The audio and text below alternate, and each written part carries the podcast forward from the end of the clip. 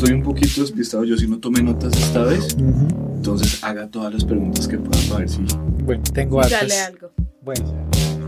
¿Pero lo vio el capítulo? Ah, sí, por supuesto. Marica, es huevo. ¡Qué putas!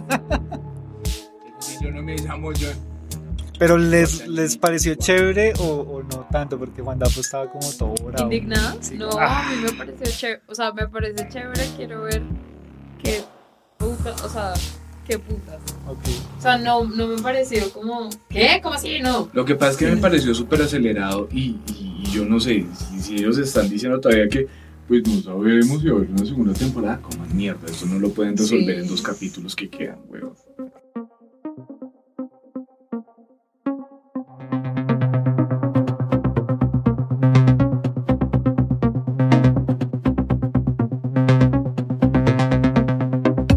Entonces hablemos del capítulo 7 de Buenas Doctor Manhattan.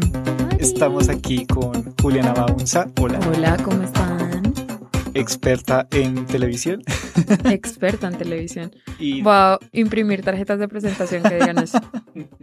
Experto en televisión. y Federico García Lovecraft. No tan experto en muchas cosas, pero ¿cómo hablo de carrera? Y estamos para hablar del capítulo 7 de Watchmen, la serie de HBO. Yo soy Alejandro el Johnny Henao eh, y les quería recomendar que pasaran por Twitter, eh, arroba doctor el piso Manhattan o nos escriban a doctormanhattan arroba gmail.com. Y quiero entrar de una vez con Juliana preguntándole cuál cree que fue el tema del Ah. capítulo.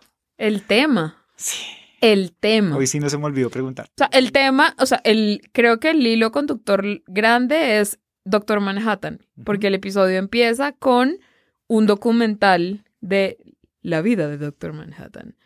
Luego muestran todos los recuerdos de Angela en, en Vietnam y ahí Doctor Manhattan es una presencia gigante, aunque él no sale, pero sale en dibujitos, en muñequitos, en historias de los demás, en el titiritero está representando al Doctor Manhattan contra el Vietcong. Entonces, el Doctor Manhattan está presente en todo el episodio sin que aparezca hasta el final. Porque incluso cuando, con lo de Lori, que esta vieja, la esposa de Crawford, revela que es mala. eh, y luego el senador este King le habla, le dice, me voy a convertir en un nuevo Doctor Manhattan. Entonces, como que todo, todo giró alrededor del man. Y desde el comienzo, cuando eh, arranca con esta, eh, este documental sobre él y muestran Ujú. cómo fue su, Su nacimiento vida. y su vida y todo esto. Señor Federico, su, el tema, el tema para usted, ¿cuál fue? Usted siempre saca uno que a Mm. mí me sorprende. Que a nadie se le había ocurrido. Para mí, el tema no es muy lejano y yo creo que se puede, se puede discernir. De pronto no por la palabra que se me vino a la cabeza de primerazo, pero si seguimos el hilo, podemos ver para dónde va. Para mí el tema fue apoteosis. Ok. Y me pregunto, ¿qué será eso? Apoteosis la significa- transformación de hombre a Dios. Oh. Hay unos temas interesantísimos en este momento. Kim quiere volverse Doctor Manhattan. Doctor Manhattan se volvió una figura religiosa. Hay todo un temor divino, hay toda una idea de salvación de esta vieja True que quiere como tratar de atajar a estos manes porque Doctor, puta, es que no quiero llegar a eso todavía. Doctor Manhattan estaba caminando entre nosotros, vamos a llegar a eso. Ustedes ya se vieron en el capítulo, pero ese plot twist, que hijo de puta. Sí, qué hijo de putas. Y todo desde lo que dices de religión y la adoración a este semidios está desde el título del episodio, que es algo así como casi una experiencia Ah, religiosa. ¿cómo? Sí, yo estaba pensando en una canción de... De Enrique Iglesias. de Enrique Iglesias, entonces... Solamente que vez del signo de hidrógeno en la frente sería como el lunar de Enrique Iglesias. Para ti, ¿cuál fue el tema? Ah, para mí está muy difícil hablar del tema. Yo creo que es mejor hablar de algo que está haciéndome pensar la serie, no como en el último capítulo nomás, sino como en todo lo que viene. Y es sobre la compasión, como que Mm, muchos de, muchos de los problemas que hay en la humanidad, que se ven tanto en la serie como hoy en día en la vida real, y sobre todo en Estados Unidos, hay que recalcar. Y Estados Unidos también, es que pues, hay- hace falta como una empatía entre, entre todo el mundo, eh, un poco de compasión. Yo creo que usted acaba de tocar una cosa supremamente bonita y es algo que, que considero que es verdad. nosotros no podemos tener cambios sociales basados en esa rigidez.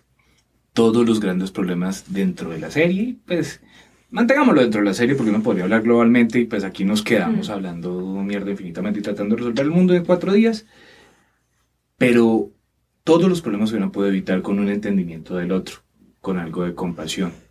Todo lo que pasó en Vietnam, porque digamos lo que mostraron en, en el documental de Doctor Manhattan fue totalmente sanitizado, pero los que conocemos el cómic, los que conocemos la novela, los que todavía no sé si afortunado, desafortunadamente, infortunadamente, vieron la película, saben que Doctor Manhattan estaba tan desconectado de la humanidad que el tipo se dedicó a volar cabezas, a estrellar tipos y hacer esos. Pues ahí preguntan, en ese documental falso del principio dicen como, ¿fue él el Salvador que liberó eh, Manhattan, que liberó Vietnam y lo convirtió en el estado número 51 o fue un genocida que llegó a acabar con la población?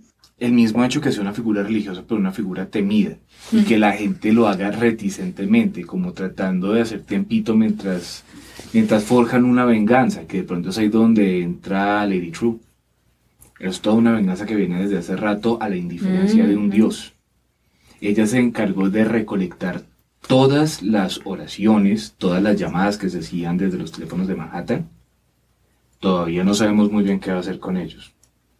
Pero me imagino que es una forma de castigar a un dios indiferente. Y ella es vietnamita, entonces. Y no sabemos quién es su padre. creo que lo, mm. dieron pistas de que es alguien que deberíamos estar esperando por ahí. Sí. Eso lo podemos discutir un poquito más Todavía no, no, no descifro muy bien qué es lo que ella quiere hacer. Pero, pero me intriga. O sea, quiero saber ya qué va a hacer ese reloj. Hay una preguntita curiosa porque Blake, ¿será que el hijo de esta mujer que fue avaliada sobrevivió? Sí, esa es una de las. Esa es, como la hipótesis más maluquita en caso de ser cierto. No sabemos, no sabemos porque además Lady True todavía tenía una mamá y pues. Ese otro twist, hijo de puta. no es mi hija, es mi madre. es mi madre y quiero que mi madre esté cuando yo esté triunfando. Pues no, es que fue como una sucesión de. Primero, no, no es mi hija, es mi madre. ¿Qué? Luego, un elefante. ¿Qué? Y luego, no, este es John. ¿Qué? Iba a empezar por Angela, pero no, arranquemos por Lady True, que nos dejó más preguntas que respuestas esta vez. Eh, y también hablando de lo de la compasión, yo les quería preguntar si ustedes sintieron también que esa es como el arma que ella tiene y que va a utilizar eh, en el próximo capítulo. Que algo del reloj tiene que ver con compasión. Sí, y, también como con hipnosis, porque mm. ambos bandos tienen el Cyclops, el proyecto Cyclops, para eh, hipnotizar gente. Como que va por ahí. ¿Los va a hipnotizar para ser buenos? No sé, no sé, algo con nostalgia, algo con Cyclops, algo por ahí. Y eso nos llevaría a un intríngulis moral, la cosa más impresionante del mundo, porque ¿seríamos buenos si nos vuelven buenos a las malas? No. No necesariamente porque es que la bondad nace de una decisión moral, nace de tener opciones, esa cosa la desde Burgess y la naranja mecánica se tuvo esa discusión. Pero al mismo tiempo, ¿qué es lo que está tratando de hacer? Porque es que son dos bandos opuestos y dos reacciones distintas a esta figura teológica, bueno, al doctor Manhattan como figura teológica. Unos quieren volverse ese Dios, unos quieren esa apoteosis, porque es volver a todos estos hijos de madres racistas, a todos, bueno, no somos racistas, which is bullshit, pero bueno. Eh, pero los vamos a volver todos Doctor Manhattan. Yo entendí era que solo 15 iba a volver Doctor Manhattan. Yo entendí que varios de, ellos se iban a volver Doctor Manhattan, pero también sé que hay gente que cree que lo que quieren hacer es matar al, doctor. sí, no, o sea, lo que entendí es que quieren matarlo y luego volverse Matar a Dios para convertirse en un Dios, qué vaina tan fría. Porque es que es muy duro ser un hombre blanco en Estados Unidos. Uy, qué, qué difícil. Lo otro de Lady True que les quería preguntar es sobre su padre. Porque ella dice algo así como mi mamá ya está acá y su mamá ya sabemos que es la hija, que es un clon de su mamá, pero, pero dice que su papá viene en camino o que ya viene o que le gustaría que estuviera ahí o que ya va a llegar. Sé.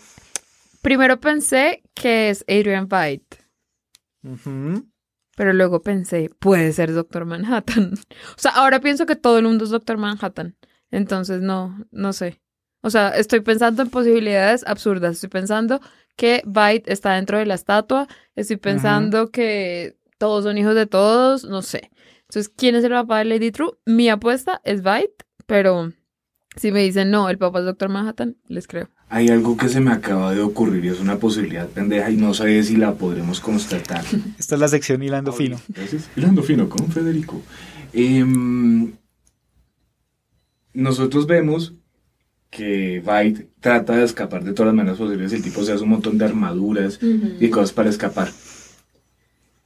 Y si en verdad si estuviera dentro del, De la de- estatua. de la estatua y que hubiera escapado en ella, porque vemos que el tipo lo somete en un castigo y todo el mundo empieza a decir culpable, culpable, culpable. Y uno, pero la vieja, la prosecutor, le pica el ojo. Sí. De Bueno. pronto le están buscando la forma para sacarlo así. Bueno, si ahorita hablamos de eso, no nos desviemos, no nos desviemos. Ahorita ¿Quién volvemos, es el padre? Mi apuesta es Byte. Y, y- Yo apuesto Byte porque sería muy extraño genéticamente hablando Doctor Manhattan. Sí. Por- porque pues, pues, el tipo ya no es humano. O sea, ¿cómo se reproduce algo que no es humano con algo humano? El man es otra especie aparte. yo tengo, yo tengo una hipótesis. ¿Cuál? En el pasado, eh, Lady True compró este lote. Eso fue Mm. hace un rato. Y cuando lo compra cae un meteorito. Yo creo que de pronto ese meteorito es este, esta estatua de oro que realmente es Ozymandias. Después de haber pasado por un juicio en el que fue encontrado culpable. Como- Ahí está. A lo, a lo Han Solo, Han Solo, a lo Han Solo lo, lo mandan como un carbonita dorada, se lo mandan desde Júpiter y llega y lo tiene en su... Pues es En una su casa. posibilidad. Buena no- teoría. yo- todos estamos como pensando que de pronto sí, el papá es Byte. No, Sí. Pues los Listo. tres opinamos lo sí, mismo. Además que es como eh, ella supuestamente es muy inteligente, así como él era el como hombre más él inteligente del Es mundo. inventora. como Es más inteligente que el papá. Heredó todo. A mí de lo que él. no me cuadra es si en el cómic Ozy- Ozymandias estuvo en Vietnam, pero no, ellos no estaban. No No. estaban. Sí. En Vietnam ellos no, No, pero de pronto la mamá De viajó a Estados. Unidos y luego volvió a Vietnam. Porque vemos que ha habido viajes, sobre todo en el caso de Angela. Que viaja tan de malas. No, qué pecado. cuando Eso sí fue como le hizo- eso sí fue como Marimar. Y lo, Sí. lo otro con esta estatua de, de Adrian Veidt es que tal vez eh, ella está esperando es que se descongele o algo así, ¿no? Como dice, Sí. está esperando que su papá llegue, de pronto está ahí, está esperando. No sé, Ay, no sé. Estoy está yo estoy hilando fino, pero- eso se está poniendo bueno. pero yo, di- pero yo dije que, que William era Hooded Justice. Hooded Justice, Y entonces. le pegaste. y todos me dijeron, "Ah". Todos No, no puede no. ser porque Hooded Justice es blanco. Dije eso, yo dije eso. Ajá. No puede ser porque Hooded Justice es blanco. Sí, tú lo y me dijiste. explicaron por qué. Y dolió. Te amo, serie. Y dolió, pero, pero crecimos en la experiencia. Sí. Y lo otro de su tecnología, la tecnología de Lady True, de lo que quería hablar era de su infomercial en pastillitas. ¿No les pareció como, uy, sí, puede que en el futuro nos metan Sí. comerciales así de alguna forma? Yo creo que ya lo están haciendo. Hmm. Yo he tenido sueños con miel tertoso. Con totumo, sauco, eucalipto, miel y propóleo. No, por favor. Puede ocurrir. Yo creo que ya estamos viviendo eso de una manera mucho más íntima, mucho más invasiva. Sí, porque está en todas partes, en tu social media. O sea, no es como antes de, oh, las vallas están en todas partes y la publicidad me está obligando a comprar. Ahora, de verdad, están en todas partes. Estás en una conversación eh, con tu familia eh, por un chat y te están oyendo. No sé. Sí, sí puedo creer, conspiparanoico, sí. Claro. Eh, pero sí creo que que puede ser posible. Eh, es el mismo hecho de saber que las grandes empresas se están metiendo en los discursos, en los discursos sociales que estamos teniendo. Todas las veces, por, lo que pasó por ejemplo con Gillette, y trato de no, no andar mucho en esto, pero el hecho de haber eh, metido todo este discurso de, o, o esta discusión más o menos reciente en esta parte del mundo sobre género, sobre identidad, sobre, sobre digamos, performancia de este género, desde lo comercial. Eso es conflictivo. Yo creo que, que nosotros con todas estas nociones de branding, de, de vendernos como ser nuestra propia marca, y las empresas tratando de ser personas, tratando de ser la empresa que dice que chino una polita o qué, una polita o miedo. eh, se están desdibujando muchos límites que existían. Una publicidad mental de los tres elefantes que se la inyectan. Parce, eso ya desde hace años, bueno, bonito y barato, y usted ya sabe. Y hablando de elefantes, ah, ah. chin, ¡Qué buena transición! Gracias. ¡Era Johnny! Eh, ¿Qué pensaron de esa parte? ¿Qué, qué significa ese elefante en el que estaba conectado eh, Angela Pues, en la, en la para casa de Lady True?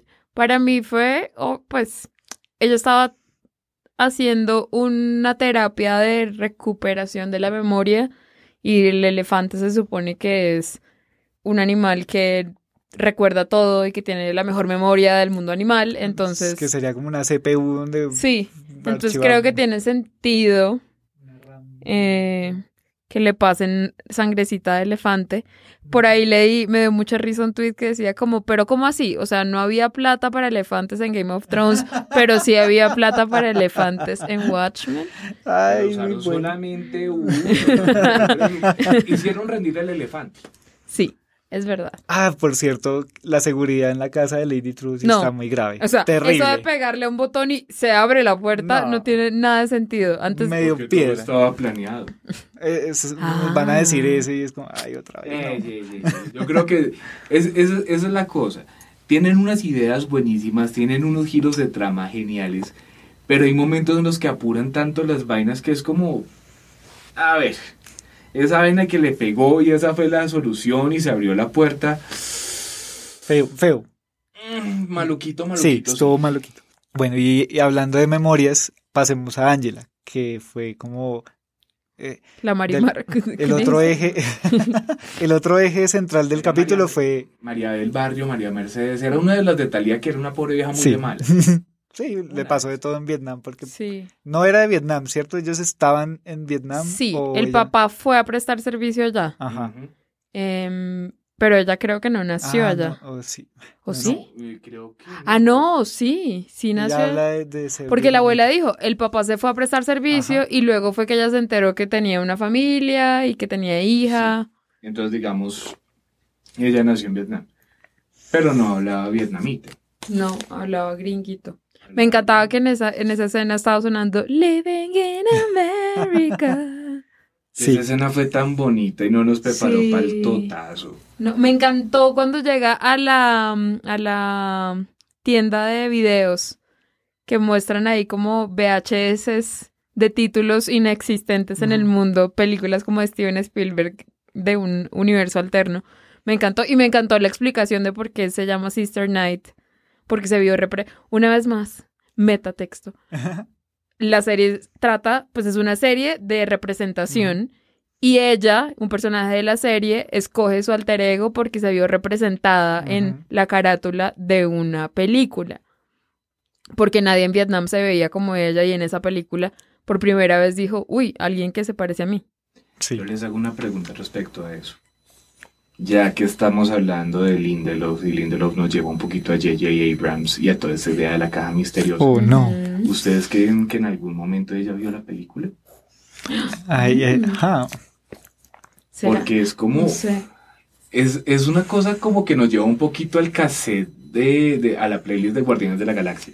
Sí. Es el último recuerdo, es la última cosa, es... Pero yo creo que el recuerdo está precisamente en que no podía verla, ¿sí? Digamos, si yo fuera ella y tuviera su trauma, eh, mis papás el día que se murieron me prohibieron ver esta película y luego mi abuelita me prometió que la íbamos a ver y se murió.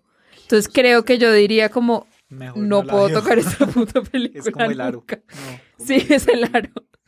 Y además como la idea de no querer decepcionarse. nosotros no sabemos cómo es esa sister. Ella Exacto. existe ahí en su universo de Black Exploitation Sí. y sus palabrotas y sus vainas. Y la otra parte importante de su personalidad es que ella es una, em, una policía. Y algo pasa en su familia que todos sienten la necesidad de volverse policías. Entonces, la explicación no creo que sea solo como, ay, una policía vietnamita fue buena gente conmigo, me dio una plaquita y ahora voy a ser policía, sino que su abuelo fue policía y justiciero, su papá fue policía y medio liberador de Vietnam. Y, él, y, y ella también desde pequeña tenía como esa actitud, esa aptitud para no sé, buscar la justicia. Esa niña es divina. Qué linda, Me ¿no? impresionó mucho em, que tiene los mismos ojos de, ¿Será que están haciendo eso en de CGI? Regina King. No, o sea, no los, no el color, sino la forma. Las dos tienen ojos Ah, como grandes y rasgados hacia arriba. Ujú. Me quedé, quedé muy impresionada. Sí, se parecía mucho. Divina.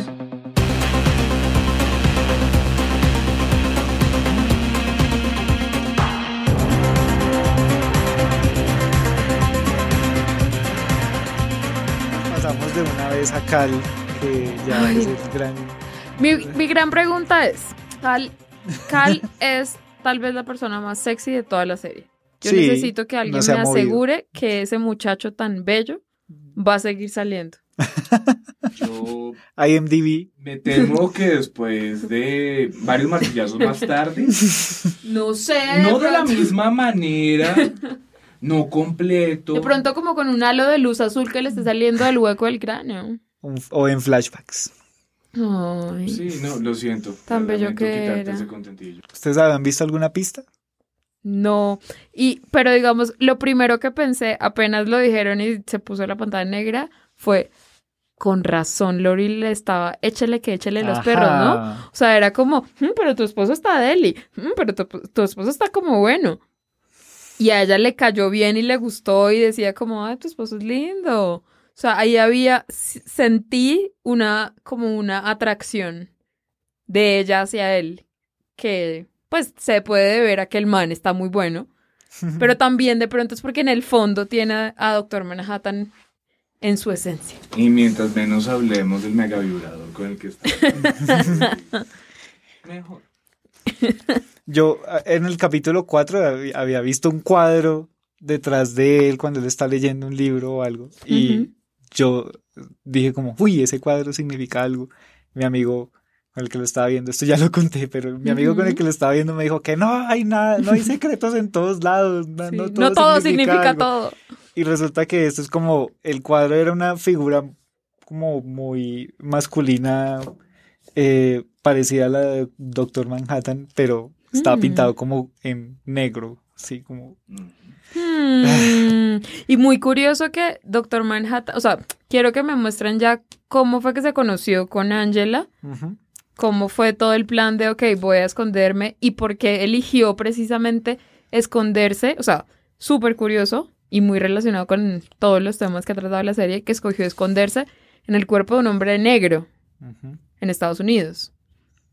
Perfectamente habría podido parecer, o sea, el, eh, John Osterman era un hombre blanco judío, decidió como resucitar sin memoria en el cuerpo de un hombre negro, que es tal vez uno de los cuerpos más oprimidos en todo Estados Unidos. Porque es una historia de reinvención.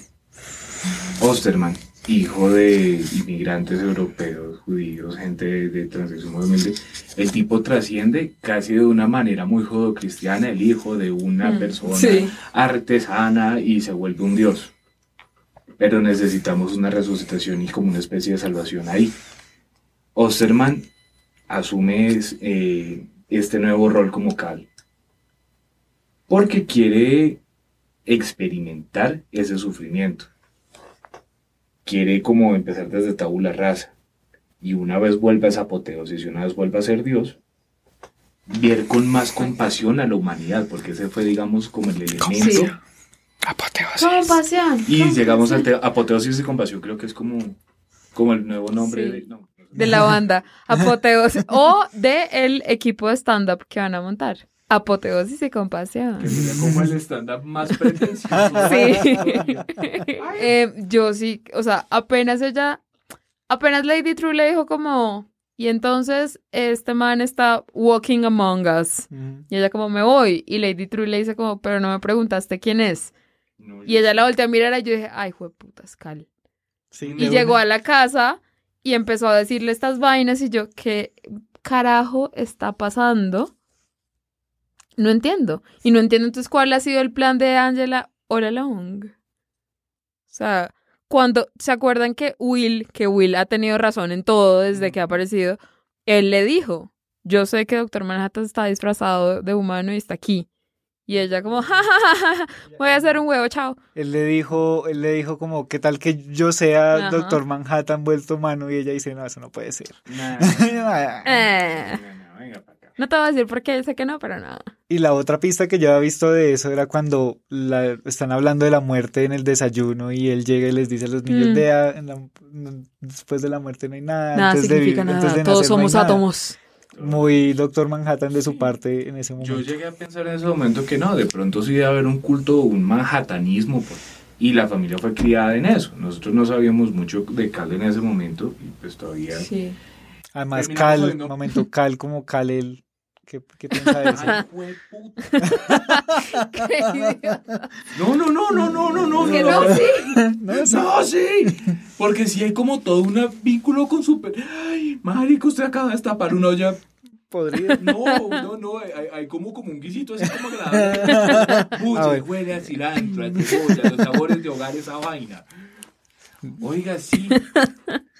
Porque es que de todos modos es una idea que no es muy rara en Alan Moore y no es muy rara en, en Grant Morrison y como toda esa escuela británica de los ochentas, que es la idea del superhéroe como una, como una figura religiosa.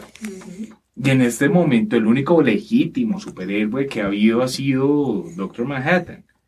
Pues hay justicieros enmascarados, Sí, que digamos pero con como, superpoderes. que es como la misma dicotomía de Superman y Batman y toda la idea de, de- de nacer como con todas esas habilidades o ser forjado por el trauma, que es una discusión viejísima en, en cómics. Eso es una vaina que creo que hasta Humberto Eco tocó tangencialmente. Pero en este momento la idea, digamos, como, como de empatar esa vaina como una especie de evolución de la humanidad, como una especie de apoteosis para todos nosotros donde los buenos seamos Doctor Manhattan. No los malos, no los racistas, sino los demás.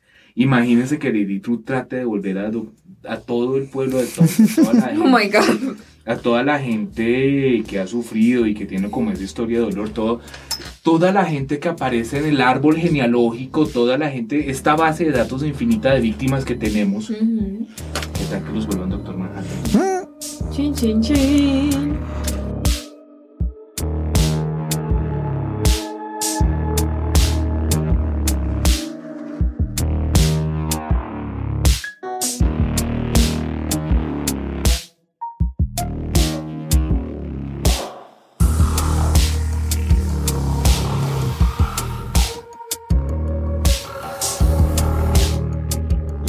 Por último hablemos de Lori. Lori. Blake. A mí es como entre chistosa y- la escena en la que aprieta el botón y no baja y después es como una, una trampa de, de Sí. villano. Es como, ay no. ¿Quién puta tiene una trampa de esas en la? Pues ese tipo de villanos. pregunta, ¿Quién carajo tiene una trampa de esas en la casa? Como un villano clásico de, Mm. de esos que te dice cuál es tu plan y aprieta un botón para votarte. Sí, yo creo que ella em, hasta ahora me había parecido muy buena detective. Ella básicamente se pilló todo. Ella descubrió lo de Will, ella descifró todo, pero por alguna razón va a la casa de la esposa de un man que ella sospecha que es supremacista blanco y va a la casa de la vieja sin, o sea, sin su pistola afuera, Ajá. súper confiada tomando ahí tintico. Como, como si fuera, esto es algo que yo tengo que hacer, pero la vi ¿qué era muy que- desprevenida con esta señora, pero me gustó mucho el twist de la señora diciéndole de una como, ay, voy a confesar ya que mamera esa conversación, suerte. Venga, ya salgamos de eso. que era vamos a poner a Kim como de presidente, pero eso se volvió algo muy pequeño con, comparado con el plan que tenemos Pero ahora. hay una cosa que riñe mucho con el, como con el lore de, de Watchmen. Todos los malos o todas las personas que tienen como un megaplan lo han confesado antes de hacerlo. Que eso me parece como rarísimo, entonces hay como una posibilidad de fracaso. ¿Ustedes creen que ya, ya sabemos qué pasó con Judd? El man sí estaba metido en el plan de Kim, era Sí. un racista y se, se Sí. merecía morir, punto. Sí. Sí. Por eso sobrevivió la Noche Blanca y todo esto. Pero yo creo que tiene que haber un epílogo donde haya algo más sobre el tipo. Porque el misterio comenzó alrededor de él. Mm, Y e igual todavía nos falta ver cómo fue que Angela sobrevivió a la no- a Noche Blanca, que Pues tiene que ver estaba con esa Cal, noche. o sea, porque ella eh, supuestamente lo apartó, pero no vimos luego qué pasó con él, porque nadie lo mató.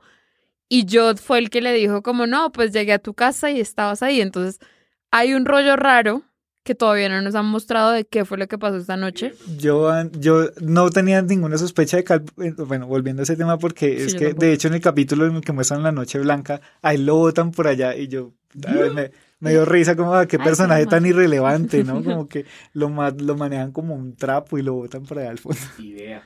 Pero bueno, entonces volviendo a Lori, ya, ya Kim le confiesa como su plan que no queda tan claro. Está la opción de que él se quiera volver un nuevo Doctor Manhattan o que todos los de la séptima caballería se quieran volver Doctores, Manhattan o estén preparando una forma de matar a Doctor Manhattan. No más. Es muy extraño. Sí, no sé, no, no sé, no queda claro, pero me gustó mucho como ella le decía, como me vale huevo, me vale huevo, me vale huevo, y el man como, mmm, no. te va a valer huevo. Sí. Vas a ver. Como, ay, eres uno de esos villanos que confiesan. Ay, qué mamera. No, no, no. Eh, ah, Eso tiene que ver con tu exnovio. Oigan, y Looking Glass. ¿Dónde está mi bebé? Tu bebé. ay, no viniste al capítulo en el que teníamos que hablar. ¿Qué pasó ahí? Porque. Porque ahí era cuando tenía gripa. No, amo, lo amo, lo amo. Sufrí por él. Eh, ese episodio me encantó. Eh, no, no, lo amo. Necesito saber dónde está. Pero, o sea, yo creo que le quitó la máscara a uno, se la puso él. ¡Ah! Y mira que hay, hay un encapuchado afuera de la casa de, de Angela. ¿Sí? Sí, que la está vigilando. Puede ser él. No sé. o de pronto es de los que está allá en el sitio de construcción y ahorita va a liberar a Lori. Ahí está Lori y llega él como ya Y el pobre Piri se quedó, se quedó allá en el, en el búnker esperando. Es que no, ahorita te llamo. Ah, sí. Y él, mm, con cinco cuerpos. ¿Qué pasó con Lubman? No volvió a salir tampoco. Pobre Piri. ¿Dónde está Lubman? él es el que va a salvarlos a todos. Por último, Osimandias. El show de Osimandias. Este fue el show más extraño de Osimandias. o sea, los cerdos. Los cerdos. Sí. Los cerdos, ¿qué? Un juicio que llevaba un año. Un año. Otro año. Eh, que respondió con un pedo. Ajá. Y está la el guiño que le hace la fiscal cuando la Mrs. Crookshanks. Que me hizo pensar a mí que es otra obra de teatro. No sé si ustedes estuvieron Sí, o sí, no, sé. Yo tengo algo al respecto ahí. Uh, a ver. Hay dos personajes que se están poniendo dificultades innecesarias. Tenemos al Doctor Manhattan, que se puso como, digamos, el handicap más fuerte que uno se puede poner en, en esas circunstancias de, de, la serie. Y Osimandias, que creo que está tratando de hacer lo mismo, pero el ego no lo deja. Yo creo que la lucha del tipo está tratando de doblegar su ego, está tratando de, de humillarse hasta cierto punto. Pero el ego no lo permite. Que el tipo haya respondido de una manera tan gastroelocuente, a falta de un mejor término, eh, cuando tuvo la oportunidad de decir algo, cuando los, los escritores tuvieron la oportunidad de darnos como un poquito más de, de insight en lo que está pasando por la mente de Osimandias y que tenga como esos visos tan dramáticos y que al mismo tiempo lo veamos como como asumiendo una culpa, como castigándose, pero al mismo tiempo enalteciéndose. Es que me sorprendió que llorara, o sea, todo el tiempo me pareció que el man estaba mm. como viviendo todo en chiste y de pronto le salió una, lágrima. La única vez que lo vimos llorar fue en la novela y fue cuando finalmente ocurrió todo. Lo que él había planeado. Lo que él había planeado, el tipo dijo, tenía fe, mamá. Me amo, me amo. Ay, qué bonito. Estoy triunfando. ¿Será que el tipo se está castigando de alguna manera? ¿Que él mismo se forjó todo eso? Es que nosotros pensamos por mucho tiempo que de pronto Lady True lo mandó allá. Ajá. Pero estoy por pensar que no. Que él le dijo, voy, mándeme, castígueme, merezco castigo. Es una posibilidad que el tipo esté haciendo todo este psicodrama y repitiéndose eso y tratando como de ver los eventos para purgarse y ayudar a Lady True de alguna manera. Esto me cambió un poquito lo que yo había pensado desde hace mucho tiempo, que fue como Osimandia siendo castigado solamente por, por las acciones que tomó y por las muertes que pasaron. O sea, que él sí tiene poder sobre su propio castigo. Y hasta cierto punto, Lady True, nosotros no sabemos todavía qué va a pasar con el reloj. No, ni idea. Quedan cuatro horas. Eh, a mí me pareció técnicamente muy bien logrado ese, ese juicio hay una parte en la que están todos los, los Crookshanks, los, todos los clones como en una silla, y de pronto hacen como desenfoques para Sí. enfocar uno a uno, uno como Sí. Muy bien hechos. Muy chévere. Hay, hay, hay Chévere. como algunas pifiaditas, pero uno se las perdona porque, Uno se porque las perdona porque uno se imagina cómo están grabando esa escena, es como, no, marica, no me, no quiero estar ese, esa semana de grabación para grabar tres minutos. Por alguna extraña razón a mí me hizo pensar en Kubrick. No sé si fue como el manejo de, de cámaras o si fue la música, pero hubo algo que me hizo pensar en Kubrick cuando entraron los cerdos Los y, y alguien, no sé, que, que interpelan de los cerdos. Eh, ¿Y por qué se comparó Simarias con un cerdo? Pero algo- ahí estás algo- asumiendo que es cierto lo que estás diciendo de que él mismo se está imponiendo el castigo. Sí, y de pronto el tipo se está diciendo, soy un cerdo, soy un cerdo. Pero- De pronto es un comentario sobre el paro nacional. Eso nos mandaron, eso nos mandaron en ¿Sí? Twitter, sí, dice, ¿qué opina do- doctor Manhattan acerca de la intervención presidencial en el capítulo? Eso lo dice Diego Puerto, arroba Diandre Puba. Great minds think alike. Todos tenemos, estamos pensando como lo mismo, pero Sí. creo que también sería como peligroso asumir. Hablando de Twitter. Eh, ¿Qué ha pasado por allá? por acá han dicho, lo primero es que Orlando Gutiérrez dice eh, que Juan Dapo dice en el último peso- episodio sobre utilizar la nostalgia, las pastillas, en casos policiales no es, no es tan plausible. Él dice que no es tan plausible, como decía Juan Dapo que sí. Ok. En el capítulo Lori le, le dice a Angela que puede ser muy peligroso tomar la nostalgia a alguien más y además son personalizadas para cada caso. Entonces, creo que Juan Hmm. Dapo se equivocó y vamos a aprovechar que no está y le, y le vamos a decir, eh, se equivocó y se le hicieron saber. ¿Ustedes tomarían nostalgia? Depende de quién. La mía, ay, no sé, yo me la paso repensando en mi propia vida tanto que... Yo no confiaría en una pastilla que, que haga, o sea, yo no confío en mi propia memoria de nada. Así como, ¿cómo, es, ¿cómo pueden extraer una memoria real? Si la memoria, oiga, sí, si la memoria es falible y uno recuerda los Hmm, falible. Falible. No me acuerdo dónde dejé las llaves. ¿Para qué me voy a tomar una pastilla que me diga, usted se acuerda que no se acuerda dónde dejó las llaves? Yo creo que eso es un fallo de programación ahí, pero bueno. Recordar es vivir, dice. Manu Menta dice, what the fuck.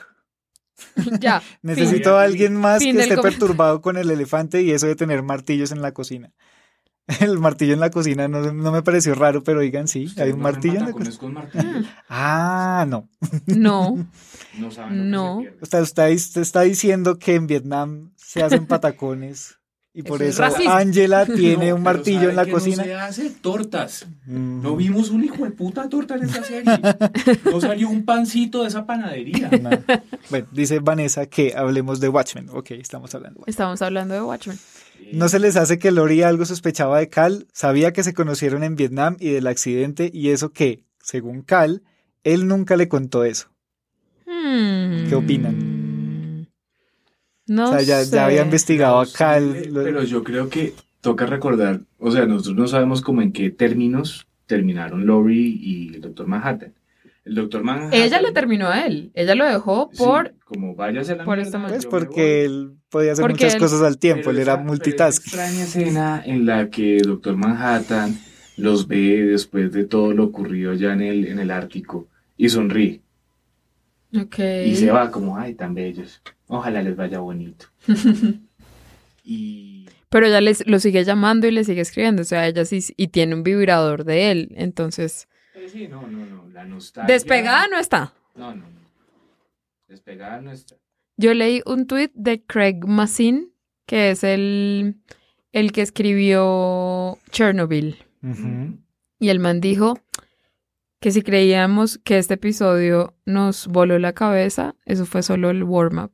Que el de la próxima semana va a estar Ah, impresionante. HBO tiene esa costumbre de hacer que el penúltimo capítulo sea Ugh. Bueno, no sé si es HBO, pero es como una firma. Estuve viendo Leftovers y me pasaba que el penúltimo capítulo siempre es como ¡Ah! Y el, el último. y el como, último te calmaba y como, te ah, dejaba ok. como, ok. Vamos Pues a yo no sé, yo estoy esperando a que esta vaina se enloquezca. ¿Más? Sí. No, porque es que hay una cosa que creo que no tocamos y me pareció raro. A ver. Bowie.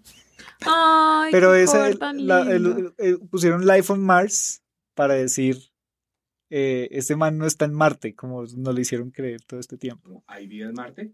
Ya no, ya no, porque la única vida en Marte ya se vino para acá. No sé si ustedes han visto, pero hay un ilustrador que el tipo hace unas cosas. ¿Yo? Ah, no.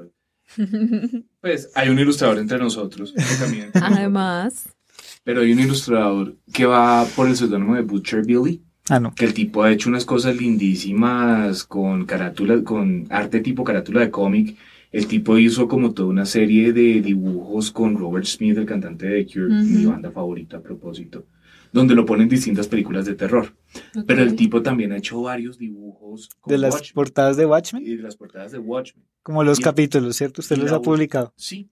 Y la última, que fue la de, la de este capítulo, que aparece un Doctor Manhattan como con la ropa de Bowie, me volvió mierda. Buscándolo ya en Póngalos este momento. en Twitter y los retuiteamos. Ay, está divino. No, a mí me volvió mierda. porque- Brutal. Ay, cómo extraño ese Bowie, fue puta. Perdón. Extraño Bowie mucho. Ah, pensé que a. Doctor Manhattan. Y hablando de eso, el próximo capítulo que esperan. Pues va- que nos cuenten qué pasó. Que nos cuenten cómo se Por conoció favor. ella con Doctor Manhattan, Ajá. cómo decidieron este plan extraño, para qué decidieron este plan extraño.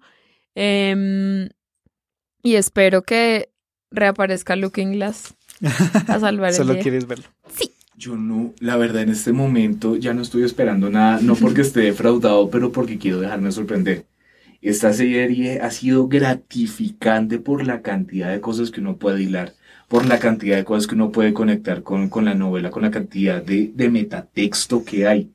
Ha sido tan satisfactorio meterse a hilar fino con esta vaina que en este momento yo solamente digo como, hazme lo que quieras. Sí, hagan lo que quieran. Acá Hazme, estoy. su- hazme suya que estoy limpiecita. A mí me, a mí me, me parece que me decepcionaría si fuera como alguien pintado de azul nomás. Tiene que ser más Tiene que luminoso.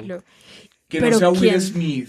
Pero quién, o sea, si, si vas a, o sea, la Ah. persona que sea que vaya a salir se lo tiene muy guardado porque no se ha filtrado, nadie ha dicho, no sé quién va a ser el Doctor Manhattan en la serie de Watchmen, no, no hay ni idea. Los de Vox están especulando a lo que pueden, los otros podcasts, pues ahí Sí. van. Alguien, alguien de nuestro público debería hacer el montaje de el Aladín.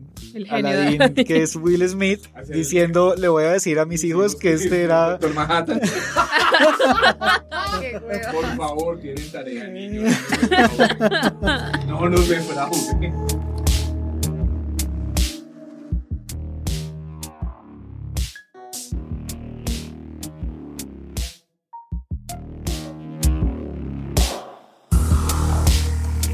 Dos episodios, dos episodios. Listo, entonces quedan dos capítulos. eh, va a ser apoteósico. Apa. Ah. Ah. Ah. Ey, vamos a hacer algo especial para, para el último. ¿Para el último? Como que, ok. No sé, no sé, no sé. ¿Qué les gustaría ver para el último episodio? Sí, cuenten. Si quisieran alguna vaina en vivo, yo no sé. cómo- no, no podría O hacerlo. bueno, pero no, de pronto no. Dice que no, mentira. No, no. Entonces ya saben, nos encuentran en Twitter como Doctor Raya al Piso Manhattan. Nos encuentran también enviándonos un correo electrónico a doctormanhattan.gmail.com. Fuimos Alejandro, Johnny Nao, Juliana Baunza Bye. y Federico García Lovecraft, que se encuentra en Twitter como Como. Ay, pucha, ahora se me olvidó. Lovecraft, eh, arroba Lovecraft raya al piso G. que por ahí está en nuestros, en nuestro Feed. en nuestro feed de Twitter aparecen sus retweets. Eh, Juliana, tu, tu Twitter, ¿cómo es que es? Arroba Juliana Baunza. Con dos as. Ah, con Y dos por as. primera vez en la vida me dijo súper creativo. Súper creativo. Ya lo. Y como no estuvo Juan Dapo, no hubo referencias de los Simpson. ¡Eh! Ah. ¡Oh! No, esa no. No, esa la voy a borrar. No, quedó No, chévere. Déjala. Carajo, Déjala. pantalones. Déjala. Listo, entonces nos vemos la próxima semana con el capítulo 8 y solo quedaría uno después de ese. Besitos, adiós, saludos a todos. Bye. Los queremos. Chao, Juan Dapo.